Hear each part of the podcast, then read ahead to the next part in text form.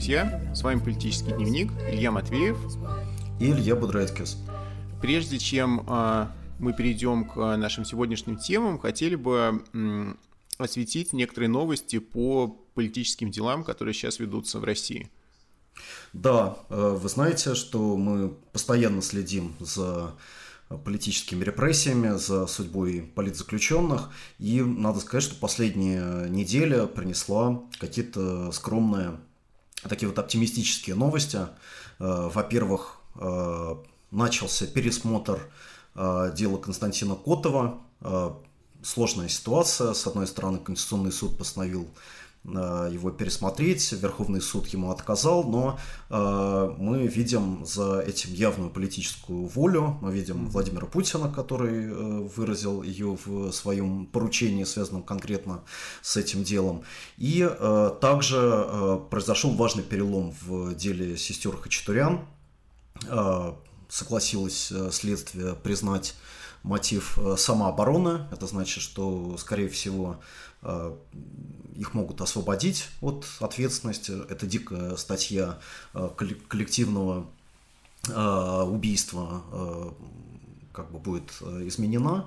И понятно, что все вот эти вещи, с которыми мы сейчас сталкиваемся, совершенно неотделимы от фона Э, странных дискуссий об изменении Конституции, которые сейчас продолжаются, и э, совершенно э, очевидно, что видя вот этих э, подвижек в таких громких политических делах, власти хотят э, дать обществу то, что называется в администрации президента позитивными сигналами. Угу. Да, то есть э, показать, что не все так плохо, что э, где-то есть поводы для сдержанного оптимизма, и, возможно, вот грядущие изменения Конституцию дадут нам больше оснований для такого вот оптимизма.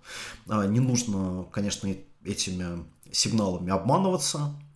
А, нужно понимать, что сама основа для политических репрессий а, она остается, а, что остаются без всякого пересмотра такие совершенно принципиальные и отвратительные политические дела, как дело сети, дело Азата Мифтахова, дело нового величия, огромное количество политзаключенных э, продолжает э, оставаться с несправедливыми переговорами, которые не подлежат, не подлежат никакому пересмотру. Но, э, тем не менее, стоит признать, что то, что власть сегодня показывает на этом направлении, говорит не только о политических технологиях, но также и о э, том, что все компании, компании в поддержку политзаключенных э, не были бессмысленными, э, у них есть результат, и если сегодня мы увидим действительно пересмотр в делах Котова и Хачатурян, это прежде всего для нас, для нас будет значить не добрую волю властей, но успех тех сотен и тысяч активистов, которые участвовали в кампании за их э, освобождение. И, э, в общем, э, все это нас должно привести не к примирению с существующим положением дел, но скорее к более активному участию в кампаниях за освобождение политзаключенных, потому что все эти усилия не являются бессмысленными. Угу. Поэтому продолжайте поддерживать политзаключенных, а, продолжайте следить за политическими делами и жертвуйте правозащитным организациям, таким как ОВД-Инфо. Все ссылки есть у нас в профилях в социальных сетях политического дневника. Хорошо, теперь мы переходим к первой нашей теме. Это Brexit. Да? А, в принципе, тема это не новая. Уже с 2016 года продолжаются разные события, а, спровоцированные этим неожиданным голосованием британцев за выход из Евросоюза. Брексит уже много раз объявлялся, но что, собственно, произошло сейчас? Да? А, закончены переговоры по Брекситу, а, и 31 января наступает э, официальный, наступил официальный переходный период, когда Британия как бы выходит из ЕС, да, она уже не договаривается о том, как выйти, она выходит из ЕС. А, тем не менее, а, все равно остаются вещи, о которых а, по-прежнему нужно с Европой договориться. Это торговое соглашение прежде всего, поэтому, собственно, точка во всей этой истории до сих пор не поставлена. Да, дотянется уже давно и будет еще тянуться какое-то время. Но, Но угу. тем не менее, гонг э, пробил да, вот э, была очень смешная история с тем, что так и не сумели починить Биг Бен для того, чтобы торжественно как бы пропил. Вот, поэтому Борис Джонсон э, принес как бы свой личный такой гонг специальный и бил по нему молотком. На площадях Лондона собралось большое количество людей, которые праздновали это событие, а, наряжались в костюмы рыцарей, как бы британских. Или... Костюмы британского флага. Костюмы британского флага, да, как бы танцевали. Вот говорили о том, что всех противников Брексита нужно четвертовать, как бы вот на этой праздничной ноте. Но, с другой стороны, проходили демонстрации ремейнеров, да, тех, кто выступал за сохранение Британии в Евросоюзе, и там преобладали такие траурные как бы настроения. Люди говорили, не от моего имени, отношения, мое сердце как бы с Европой. А, вот. И а, в общем, а, все это выглядело как такое вот масштабное политическое, политическое шоу, как большое какое-то событие, да, вот разделяющее всю историю Британии на как бы до и после. Угу. Хотя на самом деле история Брексита, она продолжается. Да, и, э, так сказать, все вот эти вот театральные эффекты не должны от нас заслонять то, что э, у этого процесса будут последствия, он совершенно не является завершенным. Сейчас Британии предстоит практически целый год э, для того, чтобы достичь э, соглашения о торговле с Евросоюзом после ее выхода. Вот. Но, э, конечно, для консервативной партии, победившей под лозунгом э, как бы завершим Брексит, угу. это вот эта символическая минута, она была очень важной. Борис Джонсон сказал о том, что сегодня победил народ, который не слушал продажные, продажные либеральные медиа, угу. не слушал там политиканов и прямо добился выполнения своей э, воли, которую он ясно выразил на референдуме 4 года назад. Ну да, конечно, у Тори триумф за триумфом, и у Джонсона просто постоянно происходят эти а, новые, новые возможности побить в молоток, э, постучать в гонг и порадоваться чего-нибудь. А, но прежде чем мы поговорим о... А, Илья, ну, ты отвлекаешься реально, когда так делаешь вообще. Ну просто там, невозможно. Там, там Яша, там Яша звонит. Ну, все, просто... выключи его нафиг, выключи, убери. Понимаешь? Выключи. Реально, просто как бы я смотрю на тебя, а ты смотришь в телефон, и я теряю мысль вообще. Все. Хорошо. А, прежде чем мы поговорим о будущем и о том, что произойдет а, после Брексита, какие есть а, возможности, стоит поговорить о прошлом. И еще раз а, как бы вернуться к историческому значению этого голосования и вообще к тому, симптомом чего это голосование является. А, год назад в главном американском политологическом журнале American Political Science Review вышла а, мощная статья, которая анализирует а, географию голосования за Brexit. Вот. И эта статья показывает двойной парадокс. Во-первых, она говорит, что географически голосование за Брексит подчинялось а, очень строгому закону, что а, те регионы британские, которые наиболее пострадали от деиндустриализации, от а, а, замены британской промышленности дешевым импортом из Китая прежде всего, вот в этих регионах люди проголосовали за Брексит. То есть а, тезис о том, что Brexit это голосование против а, глобализации, да, а, это не глупый тезис, он подтверждается статистически, действительно, как бы бывшие промышленные зоны оказались зонами голосования за Brexit, и вот люди, которые пострадали от перестройки экономики за последние 30-40 лет, вот они в итоге действительно проявили, проявили себя на этом голосовании. Вот. Но в чем парадокс? Парадокс в том, что авторы правильно замечают, что а, в самом а, в самой предвыборной этой кампании перед референдумом доминировала тема миграция, да, и голосование за Брексит отлично доминирует с темой мигра... Э, отлично коррелирует с темой миграции. Те, кто были за Брексит, те же были, те же люди были против а, миграции, против мигрантов, против того, чтобы они отми... отнимали у британцев рабочие места и так далее. Вот. Но проблема в том, что те же самые регионы, которые пострадали от э, деиндустриализации и разгрома промышленности, они же были теми регионами, в которых меньше всего мигрантов. Вот. И никакого опыта мигрантов, собственно, ужасных, которые отнимают рабочие места у тех людей, которые голосовали за Брексит, нет. Ну или этот опыт минимален. И наоборот, в тех э, местах, в которых мигрантов полно, в Лондоне, например, все строго голосовали за Remain. Да? Вот есть такой парадокс. С одной стороны, мы видим все-таки какую-то рациональную логику в том, что голосовали люди не случайным образом, а именно те люди, которые пострадали от э, глобализации, от того, как она изменила экономику британскую. С другой стороны, э, голосовали голосовали они не потому, что им обещали вернуть рабочие места, а потому, что их обещали защитить от мигрантов, которых все равно в их как бы промышленных городах бывших не так уж и много, да, вот. А, и третий парадокс, который я в этом вижу, он заключается в том, что а, Собственно, а, Евросоюз не был причиной, по которой а, британская экономика изменилась таким образом и прошла деиндустриализацию. Вот Америка, например, она не состоит в Евросоюзе, но там есть все те же самые, как бы, бывшие промышленные районы, ржавого пояса, которые все голосовали за Трампа в 2016 году. А, как бы механика там примерно та же, но Евросоюз не заставлял, да, Британию терять свою индустрию. То есть, конечно, Евросоюз был одной из граней глобализации, вступления в Евросоюз, Союз, но это был неопределяющий фактор.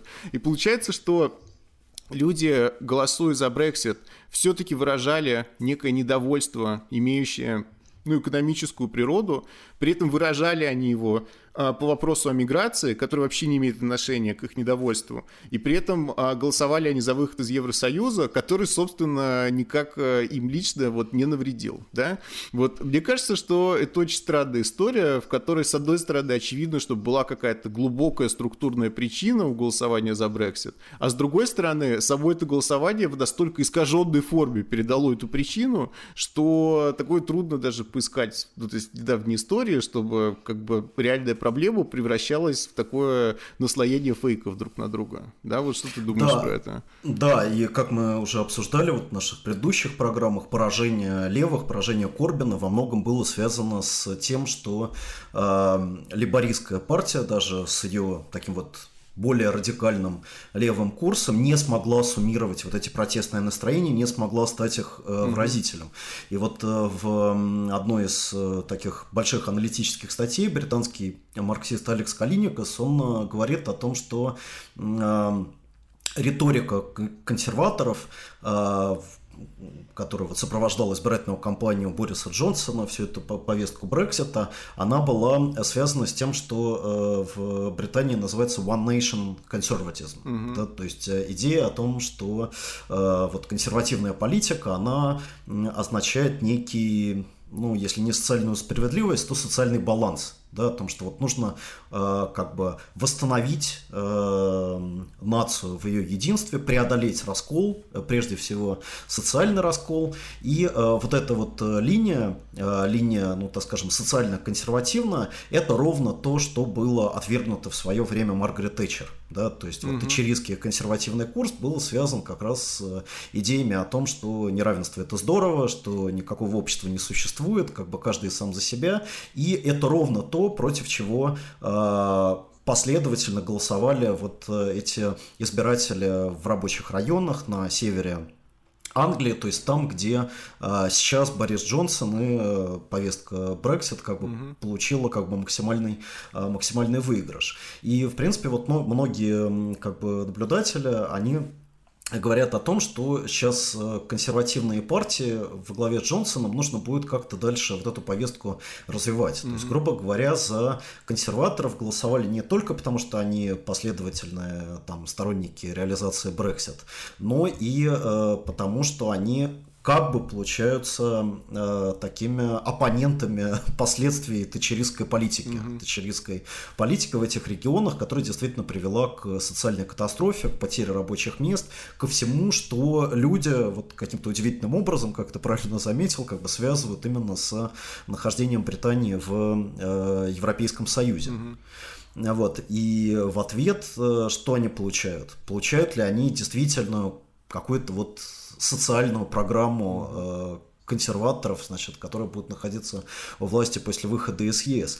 И вот Калиникас говорят, что, э, что нет, угу. что за этим лозунгом одной э, там, единой нации на самом деле ничего не стоит, а стоит э, за ней вся та же самая неолиберальная политика, причем в еще более жестком варианте. То есть главный э, лозунг, вот, который экономический, который провозглашает Джонсон после выхода из ЕС, это Сингапур на Темзе. Угу. Что сейчас как бы вот все ограничения разрушены, да, да, да. Э, значит, и вот будет новое экономическое чудо, когда Британия вообще очень мощно выиграет от настоящей свободной торговли, mm-hmm. которой до этого мешал Европейский Союз. Да, Сингапур, конечно, известен своей социальной политикой, и тем, что он заботится о пострадавших, уязвимых членах общества.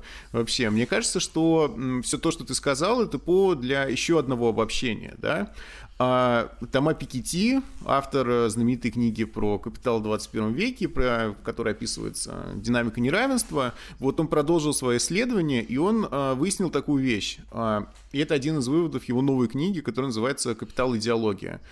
А, за последние 40 примерно лет а, основные а, партии в западных странах, как бы а, левые партии и правые партии, левоцентристские и правоцентристские партии, они изменили свою электоральную, а, электоральную базу.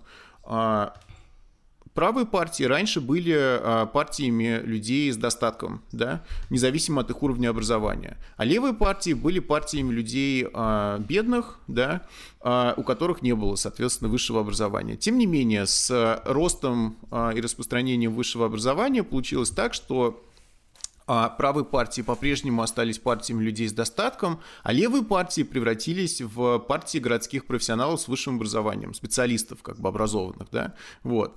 И получилось так, что люди с низким достатком и низким уровнем образования, они, собственно, были оставлены за, за бортом всей этой электоральной политики. То есть э, у них не было своей партии и не было своего представительства, потому что левые оказались а, такими партиями городского среднего класса, и либористы, собственно, по, по их э, программе и по всему их подходу с 90-х годов это очень хорошо видно. Да? А правые остались партиями ну, зажиточных людей, каких-то мелких собственников, да, там, э, мелкого бизнеса и среднего и крупного бизнеса, собственно. Вот, и э, в этом плане э, встал вопрос, э, как... Как эти люди, оставленные за бортом электоральной политики, все-таки получат свое представительство, и как партии будут бороться за их голоса. И а, самая мрачная тенденция, которую мы видим не только в Англии, а, но и в Америке, например, заключается в том, что эти голоса начинают получать не левые партии, а наоборот правые партии. Да? А голоса людей с низким уровнем образования и низким достатком начинают доставаться консерваторам. И республиканцы преуспевают в этом, и, собственно, Тори в Англии тоже начинают э, преуспевать в этом. По последним выборам хорошо видно, да, что э, вот эти жители промышленных районов, э, которые голосовали за выход из Евросоюза, многие из них, несмотря на то, что они всегда голосовали за либористов, теперь они проголосовали за Тори и за консерваторов.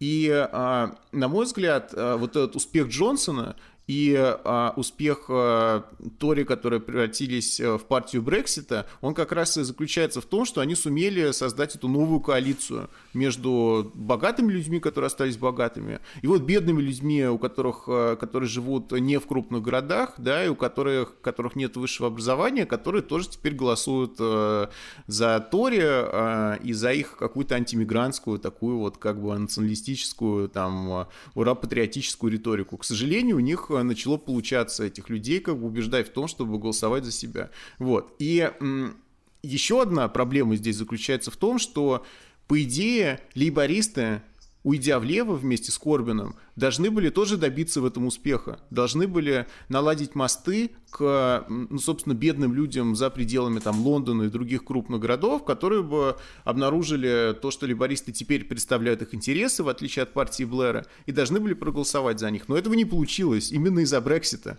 потому что а, все эти люди, не охваченные либористской партией раньше, да, которые считали, что либористская партия их предала, а, вместо того, чтобы теперь проголосовать за Корбина, потому что он против а, жесткой экономии, потому что он против а, урезания социального государства и так далее. Они все проголосовали за Джонсона, ну или не все, в значительной степени проголосовали за Джонсона, потому что он предложил этот Брексит проклятый, да, который для них оказался очень важным.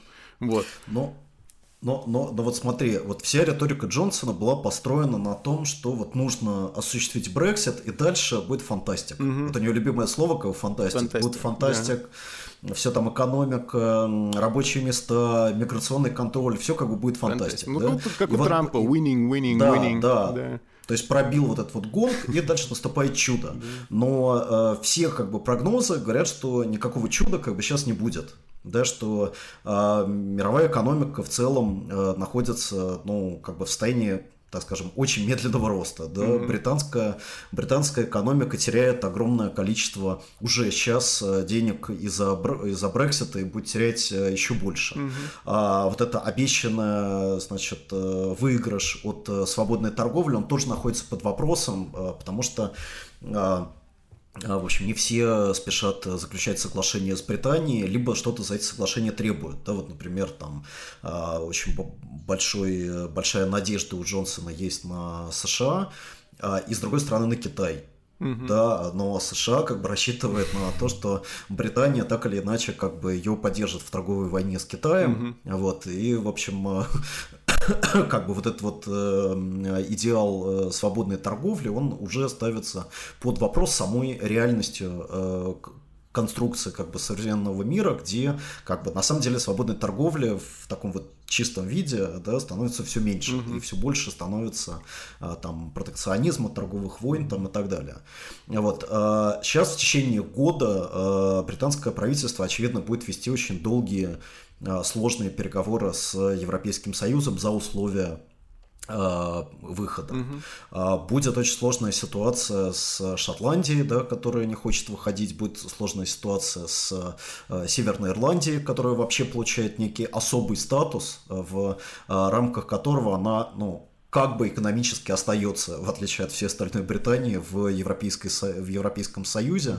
Mm-hmm. И э, ее граница с э, Республикой Ирландия остается открытой, а с остальной Британией, наоборот, вводятся, значит, э, как бы таможенные, значит, какие-то таможенные соглашения. Mm-hmm. В общем, очень странная, очень странная ситуация, которая явно не будет означать какого-то там подъема э, экономики да, и улучшения mm-hmm. материального положения тех людей, которые голосовали Э, за Brexit, которые голосовали за консерваторов и которые относятся, ну, как бы к социальной, экономически проигравшей э, части населения. И в этом э, смысле, конечно, у левых появляются очень серьезные перспективы именно после того, как вот Brexit был наконец как бы сделан, угу. да, наконец вот этот вот фантастический момент как бы случился, но никакого волшебства за ним не последовало. Более того, можно даже сказать, что Евросоюз, собственно, не мешал а, проводить неолиберальную политику, не мешает проводить неолиберальную политику а, лидерам национального уровня. И наоборот, даже помогает им в этом. В том смысле, что многие непопулярные решения а, европейские политики выдают за требования Евросоюза. Что мы вот ничего не можем сделать, нас заставляют просто проводить приватизацию, там, сокращать бюджетный дефицит. Это не наша идея, это идея там, евробюрократов проклятых, которые вообще там unaccountable и никому не подчиняются. И у Британии раньше тоже была такая опция, как и у других европейских стран. Теперь Британия выходит из Европейского Союза, больше ссылаться на Европейский Союз как на источник всех этих непопулярных социальных мер нельзя, и Джонсон остается один на один со своими избирателями, да, которым он сейчас будет объявлять, что они оказались в Сингапуре, поэтому урезаются все социальные программы, там э, э, национальная система здравоохранения тоже сейчас э, продолжит терять свое финансирование, вот, и как-то ему придется объяснять что он делает, при том, что, очевидно, есть ожидания, как ты правильно сказал, какого-то такого умеренного хотя бы, но социального популизма со стороны консерваторов. А никакого социального популизма не будет, и никакого перераспределения не будет, будет обычная неолиберальная политика, только уже такая ну, собственно, самими же консерваторами, безо всяких отмазок, проводимая а, по их собственной инициативе. Вот как сейчас Джонсон будет объяснять, почему он продолжает сокращать налоги на богатых, да, и сокращать социальное государство, хотя никакой Евросоюз уже не мешает вроде как. Вот, это, конечно, большой вопрос. То есть, с одной стороны, а, все то, что происходило до последнего времени, безусловно, было победой консерваторов. Им действительно удалось привлечь огромное количество избирателей из бедных районов, избирателей с низким уровнем образования, то есть на самом деле за пределами своей традиционной социальной базы, и поэтому у них такие огромные большинство на последних выборах, особенно вот на тех выборах, которые прошли в декабре, у них действительно э, очень серьезный электоральный успех. Другое дело, что непонятно, как они будут этот успех сохранять, да, в ситуации, когда э, избирателям придется все-таки объявить, что они на самом деле решили и спланировали в, в своих программах. Вот. И теперь, собственно, вопрос за лейбористами, сумеют ли они как бы оседлать эту волну недовольства, которая, очевидно, будет, сумеют ли они проводить гораздо более жесткую атакующую линию линию в отношении консерваторов, не спускать им это все с рук, да, вот любой просто провал, любую э, антисоциальную реформу, любое сокращение там социального бюджета нужно ставить им на вид и атаковать постоянно, переходить в контратаку, да. Тем более, что наследие Корбина, оно несмотря на э, поражение на последних выборах, оно не просто сохраняется, но и, очевидно, будет определять э, политическую линию либористской партии. Кстати, э, было бы интересно, если бы ты немного сказал про борьбу за лидерство, которое mm-hmm. сейчас э, проходит в либористской партии после отставки Корбина. Да, но э, пока ситуация тоже непонятная, потому что нет очевидного фаворита. А, низовое движение, которое поддерживало Корбина, и рядовые активисты партии, они вроде бы выступают за Ребекку Лонг Бейли, которая является карбинисткой просто, и говорит, что будет продолжать его политику. Хотя, в принципе, у нее тоже есть некоторые отличия от Корбина. Она, ей больше нравится эта идея прогрессивного патриотизма, да, того, что нужно как-то вот совмещать патриотизм и там, социальные ценности. Вот. А с другой стороны, там есть Кир Штармер, который вроде бы тоже является фаворитом, но он гораздо более умеренный, центристский и очень в принципе, близок к блэристскому крылу партии, хотя к нему полностью не принадлежит, да, то есть э, пока непонятно, кто будет лидером, и можно только надеяться на то, что вот эта борьба внутри либористской партии в итоге закончится и не помешает им какую-то радикальную как бы позицию против Тори, против мер строгой экономии занять, да, потому что если они сейчас упустят свой шанс, и Джонсон продолжит бить свой молоток, как бы, вот, то есть э, все предполагаемые нами проблемы обернутся обернуться его успехами, и он продолжит бить в гонг вообще и размахивать своей этой как бы шевелюрой белой у всех на виду и шутить свои идиотские шутки будет, конечно, очень обидно, да, потому что на такой да. политике хочется все-таки увидеть, чтобы он потерпел поражение, да, вот он умеет раздражать вообще. Да, но есть э, другой президент, э, глава страны угу. с шевелюрой. Тоже, вот, тоже шевелюрой, тоже, да, который тоже да, умеет раздражать. Тоже, тоже да. шевелюрой, который тоже умеет раздражать, угу. и который, в общем, каких-то новых высот в этом искусстве достиг вот за последние несколько дней, а, потому что он выступил с планом разрешения э, израильско-палестинского конфликта. Угу. Вот. Вот э, просто человек как бы пришел вот со своей шевелюрой и разрубил э, Гордиев узел. Да. Оказалось, что сделать это очень просто. Да, причем просто нужно... даже не его, да, его зять все это придумал, да? Да, Кушнер, всего-то да. нужно было привлечь зятя. То есть все бились, бились над проблемой, а зять да, просто а... взял и как бы решил ее. Да, и, и рецепт решения этой проблемы очень простой. Нужно просто собрать э, представителей все, всего крайне правого политического истеблишмента Израиля, да, их как бы друзей в, в Америке, а, представителей там евангелического крыла республиканской партии и спросить, ребят, как вы видите вообще разрешение этого конфликта? Есть ли у вас какой-то план? И план у них, естественно, Конечно, есть. есть план, абсолютно. Есть. есть целый набор вообще идей, богатые такой. Из него можно очень быстро план составить. Что Джаред Кушнер и сделал, да? Давай, давай перечислим, какой план предложил Трамп. Это называется план мира вообще, что важно, план да? Мира, Это план да. достижения мира и разрешения а, Израиля-палестинского конфликта. Значит, план такой. А, Палестине предлагается все-таки государство Хотя в этом, кстати, ничего нового нет, потому что идея палестинского государства независимого никогда никем не оспаривалась и самим Израилем. Да? Им, их эта идея не очень беспокоит, потому что ее всегда можно отодвигать в отдаленное будущее и не реализовывать прямо сейчас. С палестинцам предлагается государство. Но что это будет за государство? Во-первых, поселение все останутся на его территории, да, то есть это будет такая вот странная маленький, маленький такой кусочек земли э, на восточном берегу реки Ордан, как бы на западном берегу, прошу прощения, изрезанный весь этими туннелями и какими-то хайвеями, которые будут соединять израильские поселения. А, так что через как бы палестинское государство очень трудно будет проехать, потому что там все время будут израильские дороги, которые будут э, в израильской юрисдикции находиться. Вот и поселения тоже все останутся на своем месте, включая даже ультраправых э, просто активистов, которые поселились там в центре палестинского города Хеврон, вот, и э, их охраняет столько же солдат, сколько там живет палестинцев, э, столько же, сколько там живет поселенцев израильских, да, все равно даже это поселение останется. Все поселения останутся на своих местах. Вот. А, Второе, э, значит, проблемы беженцев как бы нет. Угу. Ну, точнее, она есть, но она вообще с этим планом никак не связана. Это такая сложная проблема, которая должна быть вынесена из пакета решения угу. вот этого регулирования. Да там вообще, собственно, а в чем проблема? Если палестинскому государству независимому, вот когда оно в таком вот странном виде возникнет, если ему захочется принимать этих беженцев, оно может этим заниматься. Другой нет, Израиль, конечно, должен каждого беженца заветировать, да, проверить его личное дело, узнать, не террорист ли он, вот. Если он не террорист, пожалуйста, пожалуйста, пусть приезжает, и палестинцы с ним делают, что хотят. В принципе, Израиль не да. против. Да. В-третьих, э, все палестинцы разоружаются вообще жестко, а Хамас вообще просто сам ликвидируется. Просто убивается, ну, просто голова об стену убивается. Да, да, да. Ну, государство такое, просто армии у него не будет, а так это государство, как бы, без армии, без своей. Вот, ну, а что, не у всех государств есть армия, вот у Палестины не будет, например, да.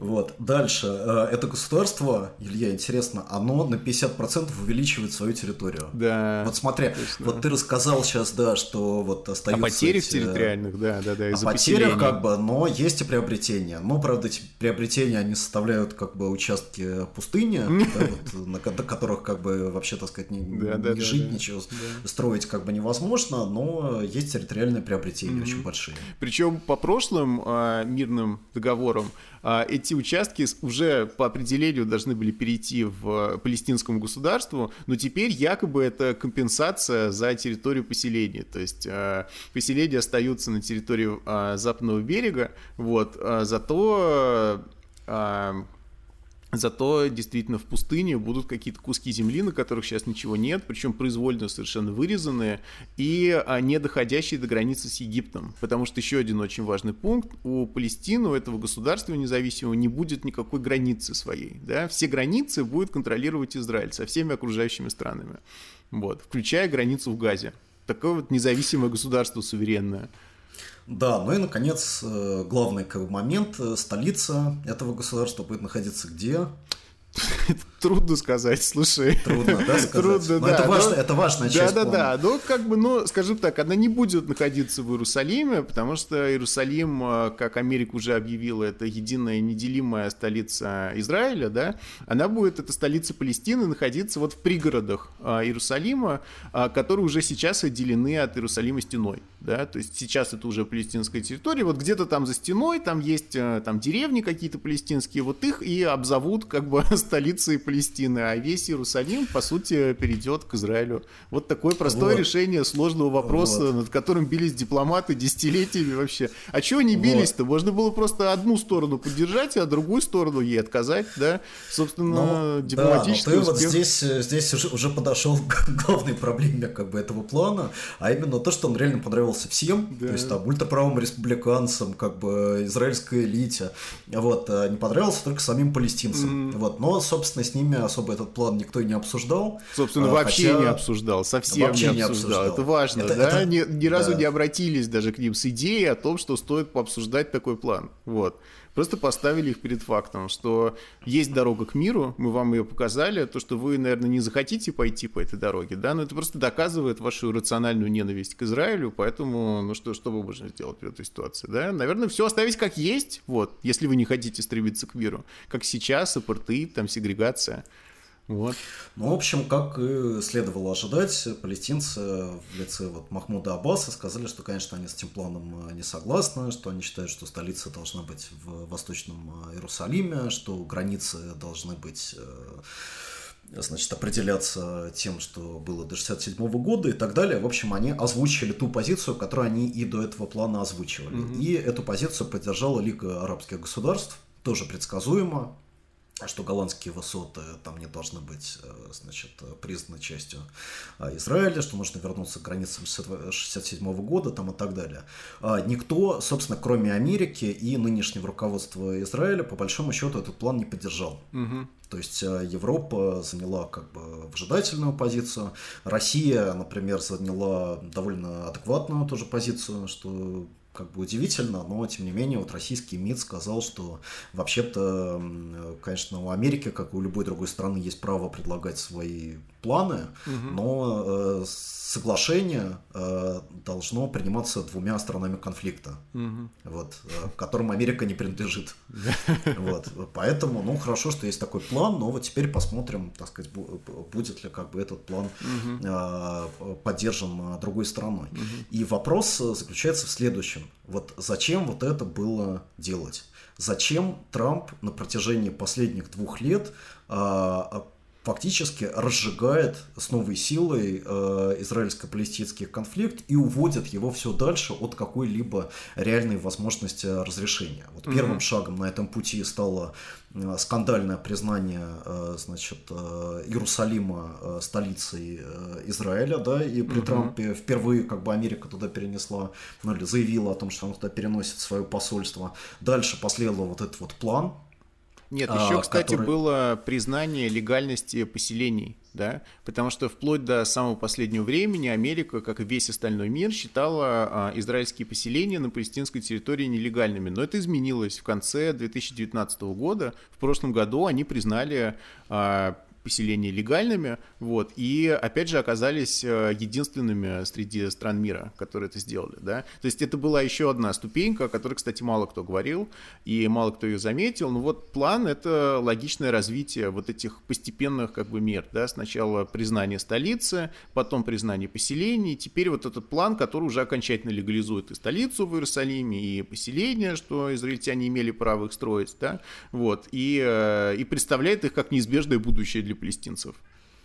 Да, это удивительно, потому что если до этого э, как бы американские правительства, да, например, там администрация Обамы, они, ну, все-таки пытались, как бы, при том, что они сохраняли свою базовую произраильскую установку, они все-таки пытались, ну, изображать, что они, как бы, вот консультируются с двумя сторонами, что они mm-hmm. вместе пытаются искать, как бы, решение. Администрация Трампа ничего такого изображать не пытается, она четко совершенно занимает не просто произраильскую позицию, а она поддерживает, как бы, наиболее, ну, такие э, правые элементы в израильской э, политической элите и практически без всякой критики, а, в общем-то, ну, в виде вот этого плана предлагает то же самое, что уже mm-hmm. много лет предлагает сам а, Бениамин Натаньяху, mm-hmm. да, и с чем как бы никто, естественно, кроме него самого до этого не соглашался. Ну а как ты думаешь, почему это происходит?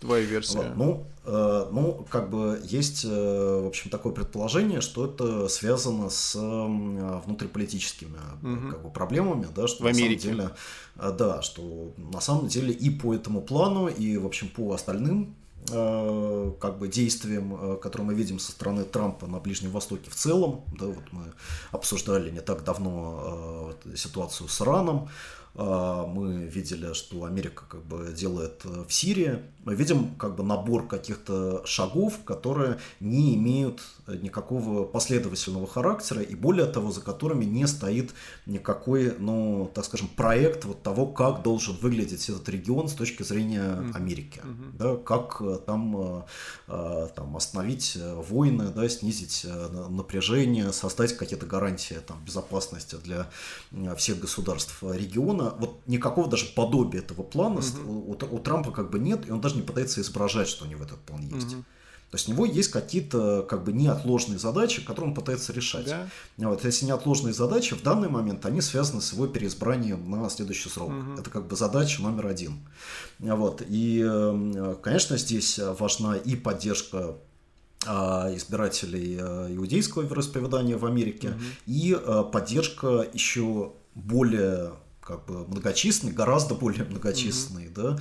да, часть вот, христианских правых mm-hmm. в Америке, для которых, значит, вопрос как бы еврейского государства имеет некий религиозный, религиозный смысл, да. Религиозный да. смысл, да, для них как бы это часть там, значит, там мистического да, возвращения как бы евреев там, на родину там, и так далее. И их э, представление о как бы реалиях э, Ближнего Востока является э, гораздо более безумным, гораздо более мистифицированным и далеким от реальности, чем даже у самых отмороженных поселенцев, там, которые вот на этих оккупированных территориях реально в Израиле ну, а живут. Я думаю, они могут там друг с другом еще, им найдется о чем поговорить, да. Но я согласен, что, на мой взгляд, это просто очень примитивная электоральная стратегия по получению поддержки от э, евангелических христиан, которые, для которых действительно вопрос Израиля является принципиальным.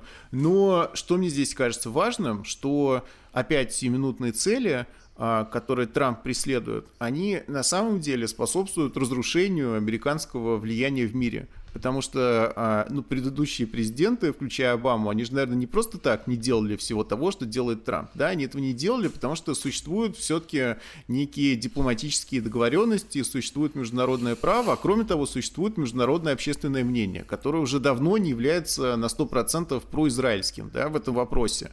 И просто так в одностороннем порядке отдав, отдавать Нетаньяху и израильским правам вообще все в этом вопросе означает на самом деле настраивать настраивать против себя весь остальной мир, да, и, и самое главное показывать, что Америка не может быть миротворцем, да, когда они говорят, что они предлагают миротворческий план, который на самом деле является планом разжигания войны, разжигания конфликта, они всему остальному миру показывают, что таким людям нельзя доверять вообще никакие миротворческие планы, вот, и тем самым просто американская гегемония, которая на самом деле, ну, до сих пор в каком-то виде существует, международной политике, она все больше и больше ставится под вопрос самим же Трампом и самим же американским да. истеблишментом. Меня вот это поражает, как легко они отказываются от своей лидирующей роли в мире, потому что никто не будет доверять лидерство людям, которые до такой степени откровенно, а, ну, нарушая и международное право, и а, просто наплевав на интересы одной из сторон в конфликте, все дают другой стороне. Да, вот мне кажется, что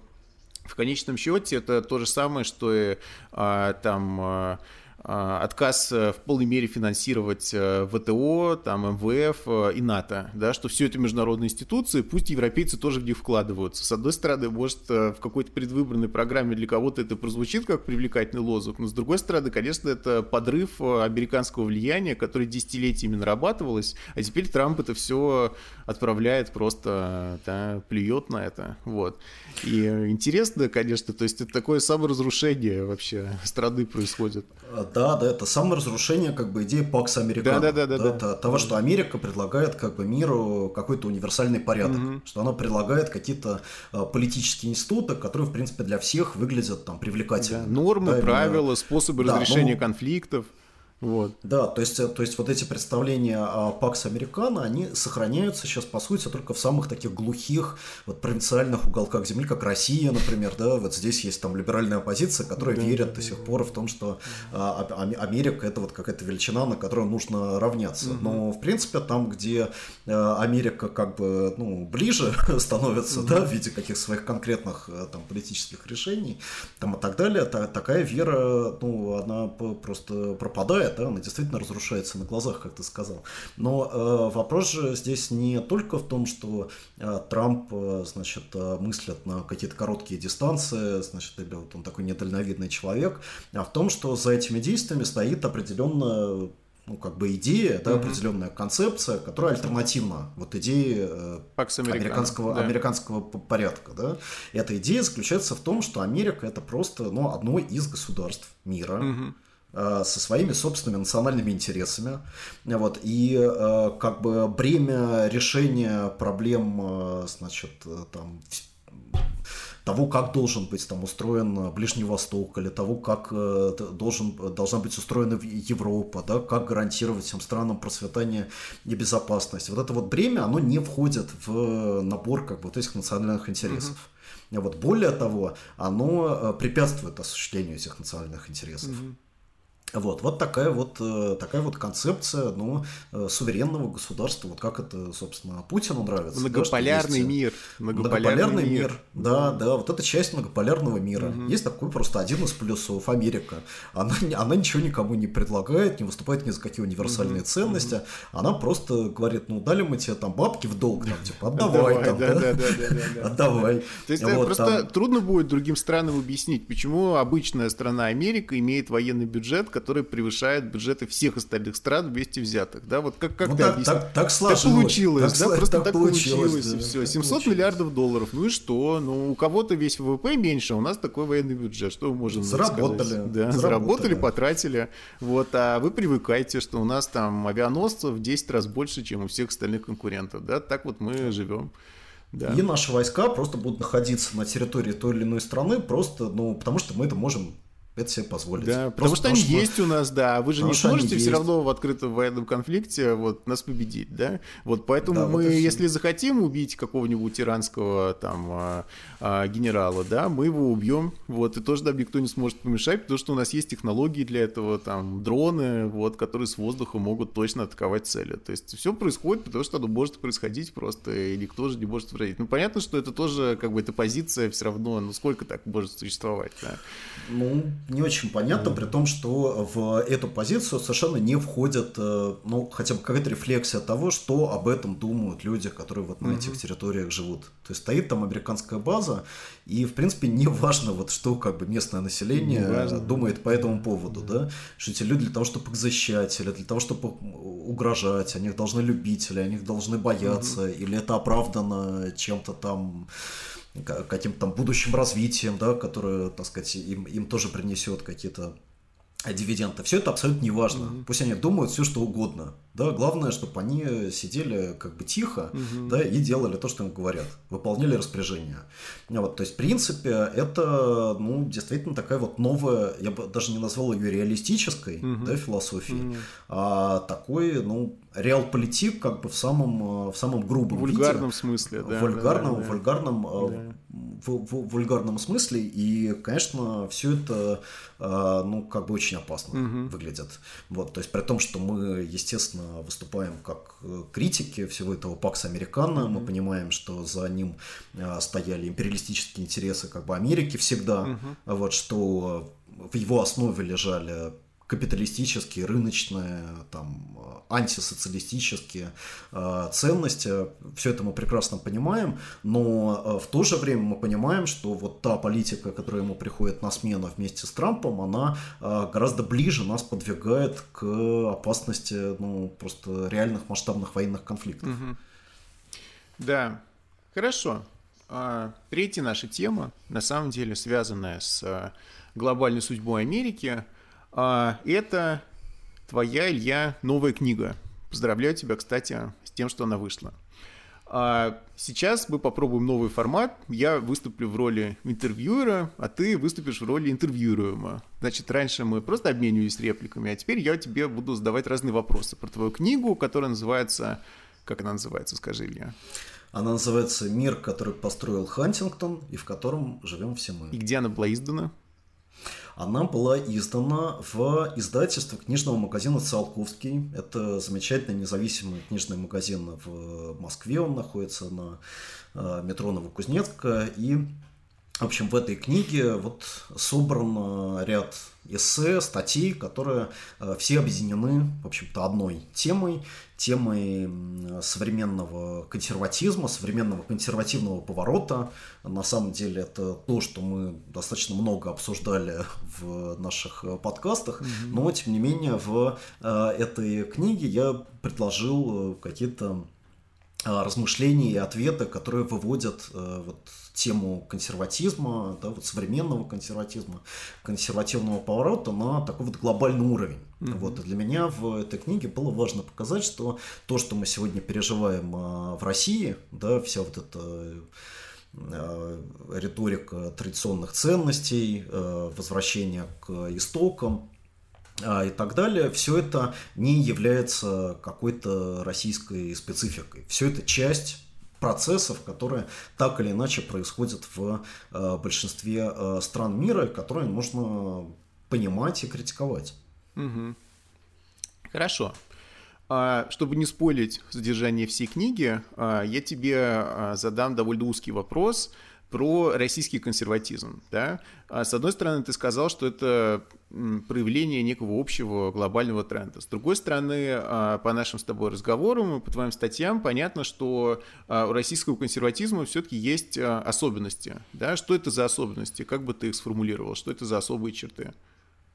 Ну, э, то есть надо начать с того, что вообще у всякого консерватизма есть свои особенности. Mm-hmm. Консерватизм не представляет из себя какой-то такой вот целостной доктрины, да, которую, так сказать, ты либо исповедуешь, либо нет.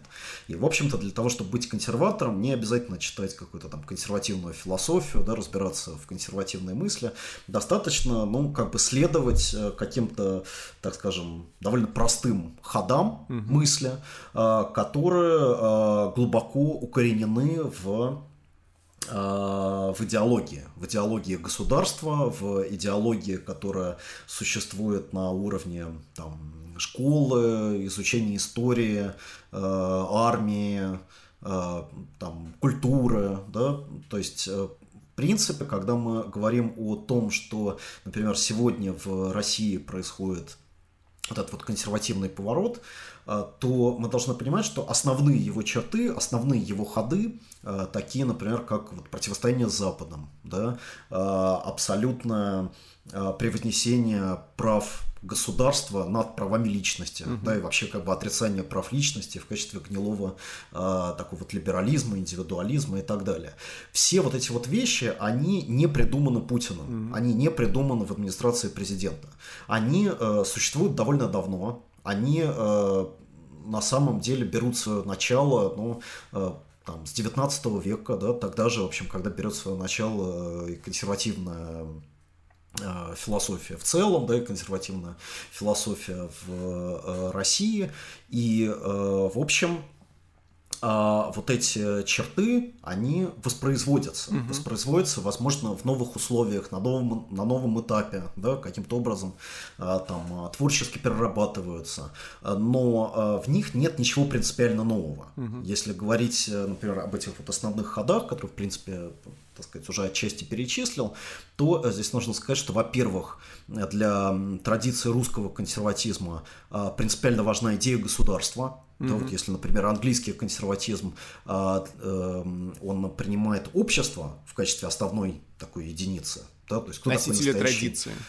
Носитель традиции, да. То есть вот как бы государство это просто форма общества или продолжение общества в Британии. Угу. А вот э, настоящие, э, настоящие носители традиции это вот э, люди, которые живут в своих там, сообществах, да, в своих комьюнити. Угу в своих семьях, да, и там вот этот вот опыт преданности друг другу, опыт взаимодействия, он, в общем-то, и оформляется государственными какими-то законами. Да? Мы знаем, что там у Англии, например, нет конституции, да, или что английское э, право э, является прецедентным правом, да, то есть правом, основанным на опыте, а не на каких-то нормах, которые, э, так сказать, привнесены э, там, со стороны mm-hmm. там, государственного авторитета. А, вот, а в России по-другому. Mm-hmm. То есть российский консерватизм вырастает из э, представления о том, что именно Э, государство является единственной силой, которая все вот это вот э, э, бесформенное, э, разнообразное и лишенное каких-то единых э, традиций, единой, э, может быть, ди- дисциплины, да, вот единых ценностей населения, оно как бы собирает вместе. Mm-hmm. И без государства как бы России не существует. Mm-hmm. Вот это вот вывод, э, который, в общем, начинается с э, там, с Карамзина, например, да, с историей государства российского. Угу. То есть у нас э, часто к этой книге отсылают просто как к какому-то э, сборнику, ну, таких как бы историй для детей, угу. да, о, о том, как вот создавалась наша страна. Хотя, на самом деле, идеологический документ, консервативный идеологический документ, где Карамзин предлагает совершенно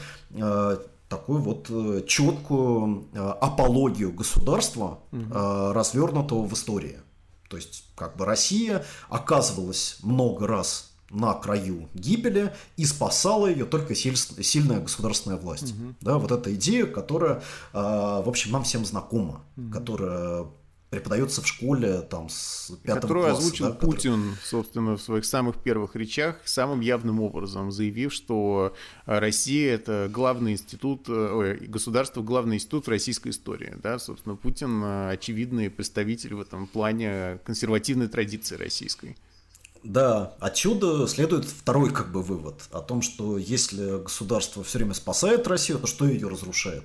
Разрушает все, что пытается это государство ослабить. Угу. То есть любые вот эти вот разговоры о правах э, личности, о том, что, э, значит, вот есть вот какие-то индивиды со своими э, желаниями, со своими устремлениями, о том, что должно лучше работать разделение властей, да, соответственно, как бы вот эта централизованная единая власть, она должна рассредотачиваться, что какое-то там местное самоуправление должно играть там большую роль, mm-hmm. а, вот э, там гражданского общества, да, то есть все это на самом деле э, как бы ходы, которые с разных сторон э, как бы пытаются подорвать вот этот вот общий фундамент фундамент государства. Именно поэтому здесь, ну, как бы либерализм в таком самом mm-hmm. широком смысле слова, он считывается просто как угроза существованию страны как таковой, да, не, не, не как идея, с которой там можно спорить, а как э, вот, идея альтернативна самому существованию России. Угу. А, и а, третий, как бы очень важный момент, который из всего этого, значит, вырастает, собственно, а, а, а кто стоит за вот этой антироссийской идеей? Кто выступает главным, а, значит, проводником а, идеи индивидуальной свободы, того, что вот личность, она э, выше государства, того, что, собственно, государство должно служить обществу, там, а не наоборот. А, это Запад. Да, и российский э, консерватизм э, с самого начала появляется как представление о российском государстве, противопоставленное Западу. Угу. Западу, который разлагается, который теряет сам себя, придает собственное духовное основание. Кстати, вот э, само даже выражение э, «загнивающий Запад» — это выражение такое из, э, из словаря как бы первой половины XIX века. Угу. Вот, а поэтому все вот эти ходы, они были повторены и разрабатывались на протяжении очень, очень долгого времени. И сегодня мы не встречаемся с чем-то принципиально новым. Я бы сказал наоборот, что мы сегодня встречаемся с такой, ну, примитивизированной Э, и объединенные, в том числе литературные, эстетические версии как бы того, что э, в былые годы вот транслировалось такими гигантами э, мысли, слова, как там Достоевский, Розанов, да, а сегодня у нас остались какие-то второсортные как блогеры, да вот Захар Прилепин, вот, но это, это на самом деле оскорбляет даже саму традицию да, русского консерватизма. Да. Вот был, был дневник писателя Достоевского, да. а сейчас там этот Охлобыстин там с, со Стивеном Сигалом целом, как бы, да, вот его дело продолжают. Да. Но мысли похожие высказывают все равно, да? Мысли, мысли Другой, похожие, В другой да. форме, но похожие мысли. Хорошо. Пока ты, Илья, не пересказал всю свою книгу, нужно тебя остановить, иначе ее никто не купит, понимаешь? Потому что ты ее все уже пересказал. Поэтому а, на этой ноте мы заканчиваем наш сегодняшний выпуск. Покупайте книгу Ильи, она продается во всех хороших, как говорят, во всех хороших книжных магазинах нашей страны. И не, не, только, не только Москвы. Не только Москвы, но и Петербурга, во всех независимых книжных, короче говоря. А, поддерживайте политзаключенных и вещи, которые я забыл сказать в начале, делайте репосты, продолжайте рассказывать о нашем проекте, продолжайте рассказывать о политическом дневнике. Каждый раз, когда вы это делаете, каждый раз у нас прибавляются слушатели, и позитивная динамика на самом деле прослеживается. Вот, поэтому продолжайте нам помогать, тогда больше людей а, узнают о нашей версии событий мировых российских. Хорошо, все, пока. Пока.